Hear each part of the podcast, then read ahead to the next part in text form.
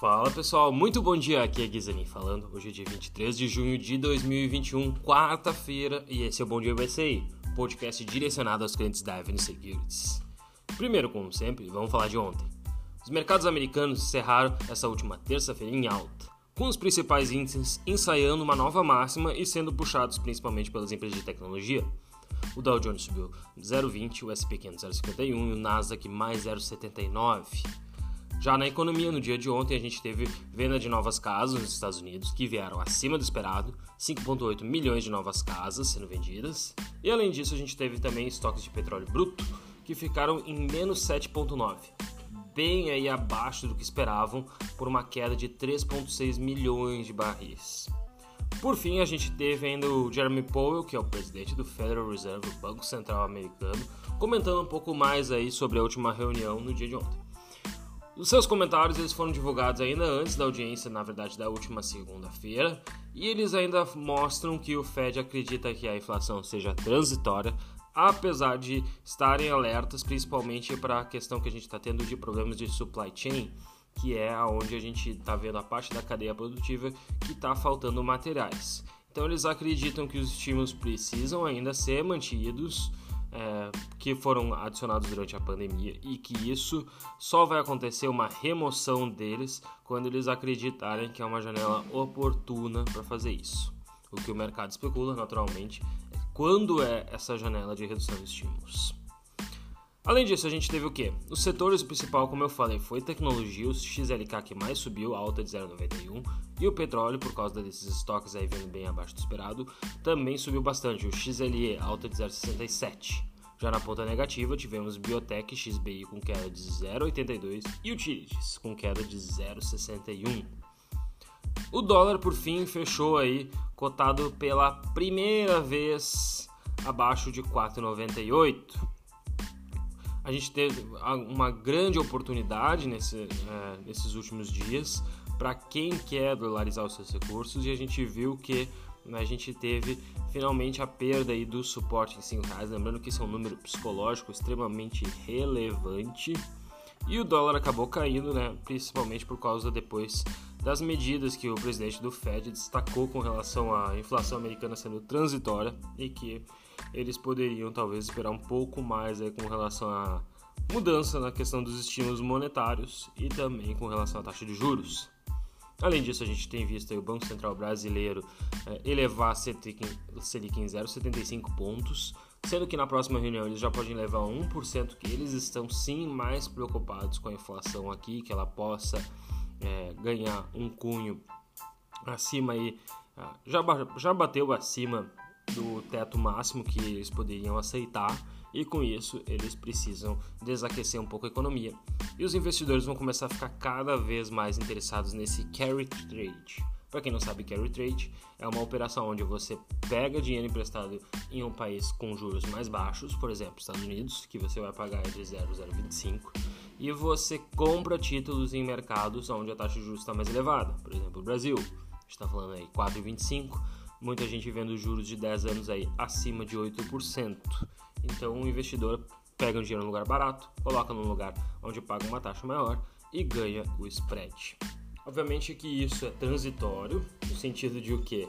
Diferente da fala do Federal Reserve, é, esses, esse dinheiro tem que ser devolvido para o país de origem e a gente só está fazendo investimentos financeiros, a gente não está fazendo investimento no país, em construção, não está fazendo em novas empresas. Isso não é tão bom para a economia, mas ajuda pelo menos a segurar a valorização do câmbio.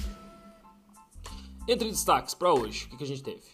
Durante a madrugada no continente asiático, as ações operaram em tons mistos. Tá? O índice Xangai subiu 0,25 e na Europa, no Japão, desculpa, enquanto no Japão o Nikkei caiu 0,03. Já me antecipando, como eu falei antes, na Europa, agora às 8 da manhã, horário de Brasília, a Eurostox opera em queda de 0,18, o CAC 40 índice francês cai 0,42, o DAX cai 0,39 e na Inglaterra o FTSE 100 sobe 0,31.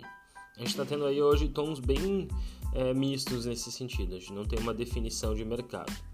Os futuros americanos têm uma definição sim, e eles estão subindo.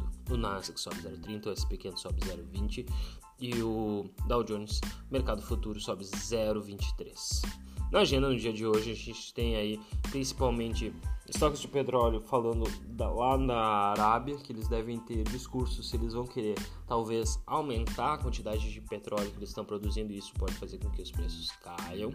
Além disso, a gente tem a fala do presidente do Banco Central Europeu e também PMI nos Estados Unidos. Gente, agora falando de ativos, a gente vai falar nos próximos dias sobre é, mercados emergentes. Isso mesmo, a gente vai pegar países como o Brasil, como China, como Rússia, como África do Sul e como você pode se expor a esses mercados, que empresas, que ativos existem para você é, explorar mercados aí que muita gente está aproveitando, principalmente porque a gente teve um boom das commodities recentemente e isso tem beneficiado a maioria desses países. Lembrando que hoje a gente tem o Warm Up Avenue às 9h30 da manhã com o Maurício. A gente vai falar sobre o mercado de commodities, a gente vai falar tudo sobre seja mercados emergentes, seja mercados mais desenvolvidos, como que isso vai impactar o Brasil, como que isso vai impactar o mundo. Então não percam, é ao vivo. Todo mundo pode fazer as perguntas direto, é, de graça, qualquer um pode acessar. Beleza? Agora vamos falar de mercados emergentes. Ásia. Quando a gente começa a falar de Ásia, a gente nunca deixa de falar de China, que é o gigante do continente, que também tem sido o motor de crescimento mundial dos últimos anos. E quando a gente também fala de China, a gente por consequência tem que falar de Alibaba. Baba, código BABA, é, é uma empresa aí que nenhuma lista de ações de mercados emergentes estaria completa sem pelo menos mencionar o Alibaba que é uma gigante de serviços de comércio eletrônico e também serviços na nuvem. Muita gente lembra e é, digamos assim, um concorrente, apesar de não ser totalmente igual e tem várias coisas diferentes, mas ainda assim ele é comparado com a Amazon da Ásia. O Alibaba transformou a maneira como os comerciantes, empresas e marcas e consumidores interagem entre si ao comprar e vender produtos online na Ásia. Suas operações abrangem vários segmentos de negócio, incluindo e-commerce, computação na nuvem, mídias digitais e entretenimento. A afiliada da empresa, que é a Ant Group, fornece serviços de pagamento a usuários de suas plataformas e é considerada aí a principal fintech do mundo, inclusive que houve alguns problemas no passado, tentaram fazer um IPO, acabou não acontecendo, mas ainda assim é um gigante de serviços financeiros já na atualidade, tendo, sendo que ela está no mercado aí há menos de 20 anos.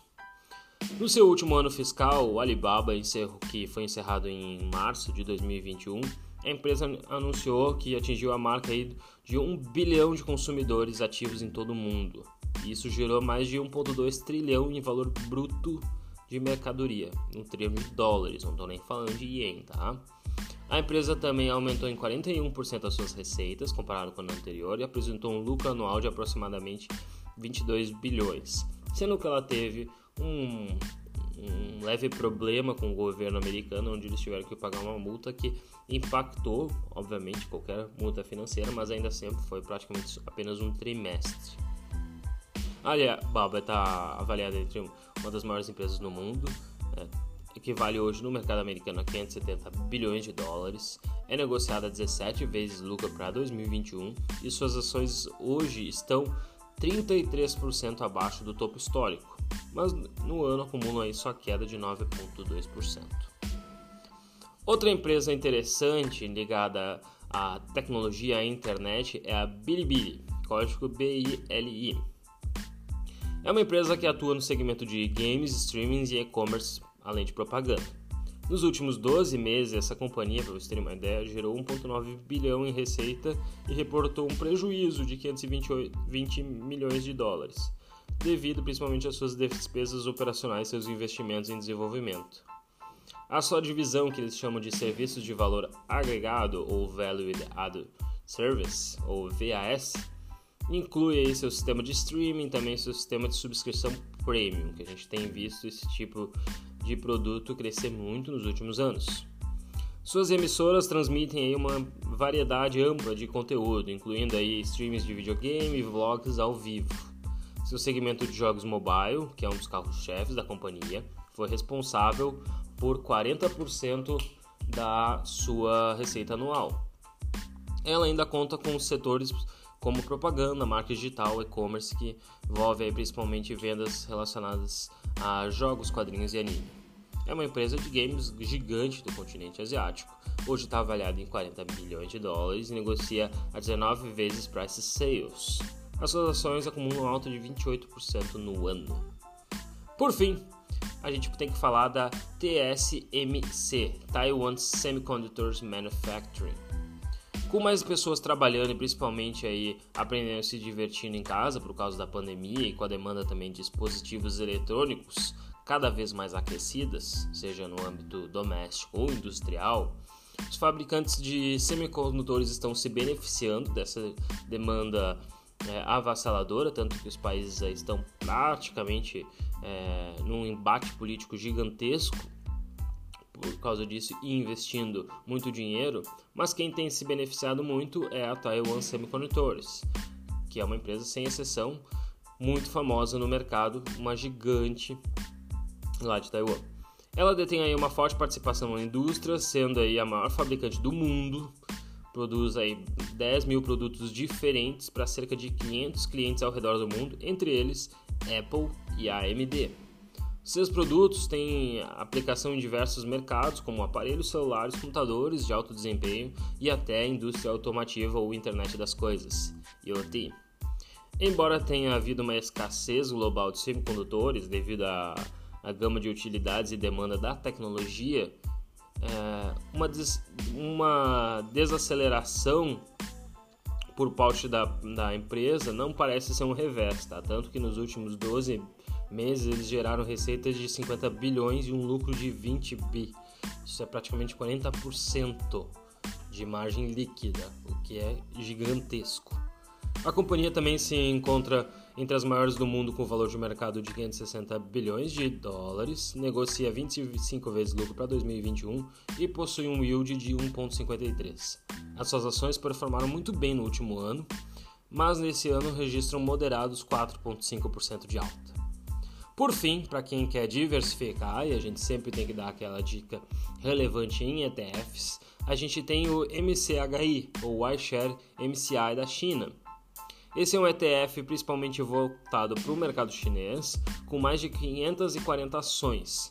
Os setores predominantes nesse ETF são tecnologia, finanças e empresas cíclicas. As grandes empresas chinesas respondem por mais de 80% da carteira, tá? Mas ele apresenta uma forma mais diversificada de você se expor ao gigante asiático.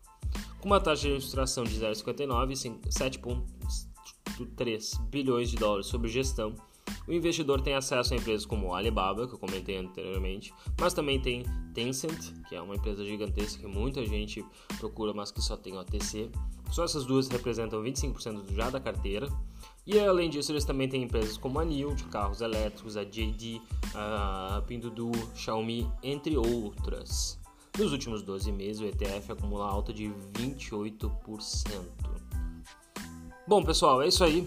Em um cenário inflacionário global, e principalmente com a retomada da economia chinesa, isso tem sido um fator é, preponderante para a alta dos preços dos com, dos, das commodities, como por exemplo minério de ferro, a gente sabe a relevância que tem que ter ao você olhar um mercado como o mercado asiático e sabe a relevância da gente olhar também as commodities, porque isso que tem puxado esses gigantes asiáticos qualquer forma, a gente lembrando que hoje vai comentar no Warm Up Évrio às 9h30 da manhã. Não percam, vai estar tá sensacional. Vou estar tá eu, vou estar tá o Fábio, vai estar o Maurício falando um pouco mais desse setor e dando aí diversas oportunidades excelentes para vocês poderem acompanhar esse mercado.